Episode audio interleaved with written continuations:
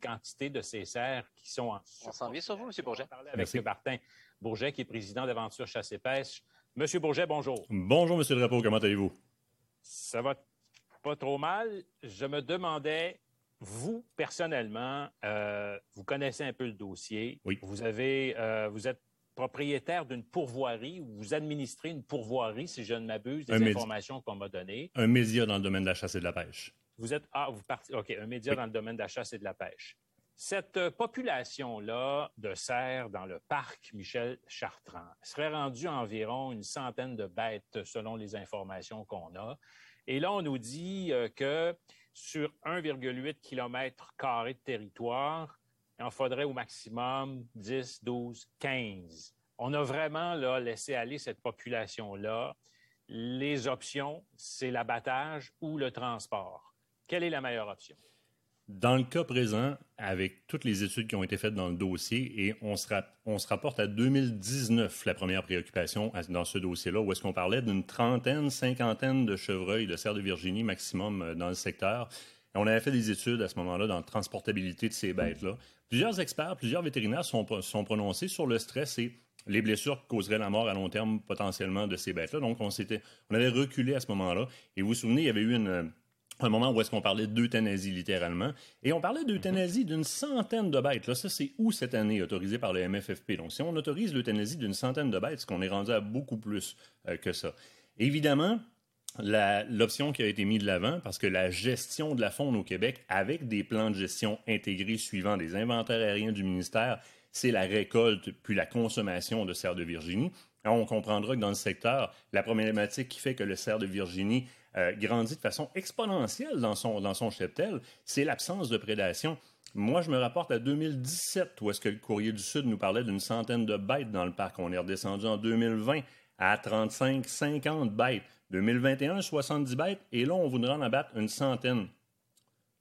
Euh, de, manière, très, très, très logique, en 2020, avoir à ce moment-là appliqué les moyens Ouais. qu'on nous avait mis en place, cesser les, euh, les injonctions et les demandes de- d'injonctions en cours, probablement qu'on n'aurait pas triplé le problème. On avait la solution à ce moment-là, qui euh, est très bien connue aux États-Unis, qui est d'établir un, un territoire qu'on appelle un territoire de chasse traditionnel. C'est-à-dire qu'on éloigne de là toute forme d'arme à feu.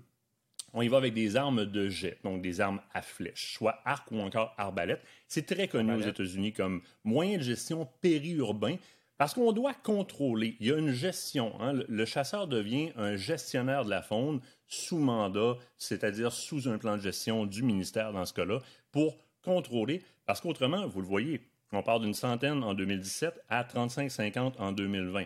Il y a manque de régénération génétique, il y a ce qu'on appelle du inbreeding ou de la congénitalité qui se crée, donc des tares génétiques. Ouais.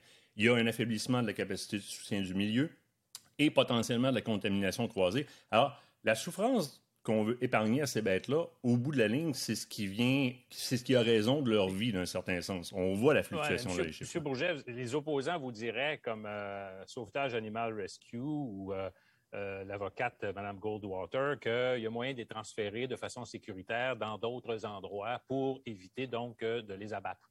Bon, ces deux individus-là sont ni vétérinaires ni experts en la matière. Si on parle de cervidés ongulés, on a beaucoup d'experts en la matière. On va nommer les Stéphane Monette, on va nommer les Proix, on va nommer plein de gens au Québec qui, de façon courante dans la vie quotidienne, gèrent des cheptels sous enclos, en études, et qui vont transférer des bêtes sur une base régulière, et des vétérinaires qui se sont associés à la prononciation suivante qui était non, c'est trop risqué. Là, on parle de deux individus, une qui a des études en droit. L'autre, je ne connais pas son champ d'études, mais qui a une, entreprise de gestion euh, sous, sous demande. Mais ce ne sont pas des experts reconnus ou encore des vétérinaires. Ces, experts-là, ont ont de la science en arrière des autres, se sont prononcés. Ils transportent des ongulés, des cervidés ongulés depuis des dizaines, des dizaines d'années avec des, euh, excusez-moi, mais avec des permissions ministérielles entre le Québec et les États-Unis, ont dû cesser à cause de la MDC qui avait éclaté dans le, dans le secteur des Laurentides. Mais ce sont des gens qui ont une La MDC, expertise. euh, on parle de quoi, la MDC? La maladie débilitante chronique qui avait éclaté dans un élevage de cerfs rouges est un peu ce qui a euh, freiné le transport de cerfs de Virginie sur des, des, territoires un peu plus étendus comme les États-Unis ou encore les provinces de l'Ouest. Mais tous ces Donc, il y a trop d'inconvénients au transport, c'est ce que vous dites. Oui. Ben, les bêtes arriveraient dans un nouvel environnement qu'ils ne connaissent pas non plus. Un stress supplémentaire, j'imagine?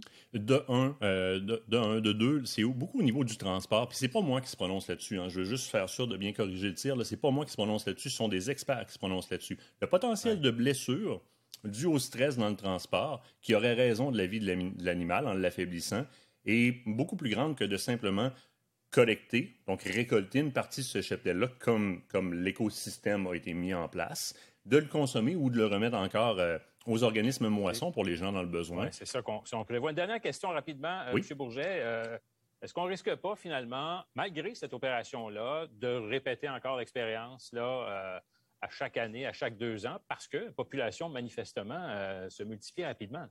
C'est la raison pour laquelle des territoires de chasse traditionnels permanents sont établis dans d'autres cités parce qu'on a établi des villes et des bourgs qui séquestrent ces animaux-là dans un patelin très précis. Il n'y a pas d'exode, il n'y a pas d'entrée, il n'y a pas de prédation. Donc, c'est sûr que ça va se reproduire de façon exponentielle. Le choix de se construire autour fait qu'on doit retourner à notre devoir de gestion faunique. On y est rendu là, vous le voyez, on est là.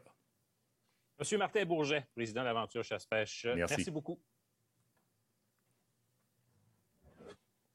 La campagne de vaccination contre la grippe saisonnière euh, commence aujourd'hui dans plusieurs régions du Québec. Et dans la capitale nationale, José, déjà plusieurs rendez-vous. Là.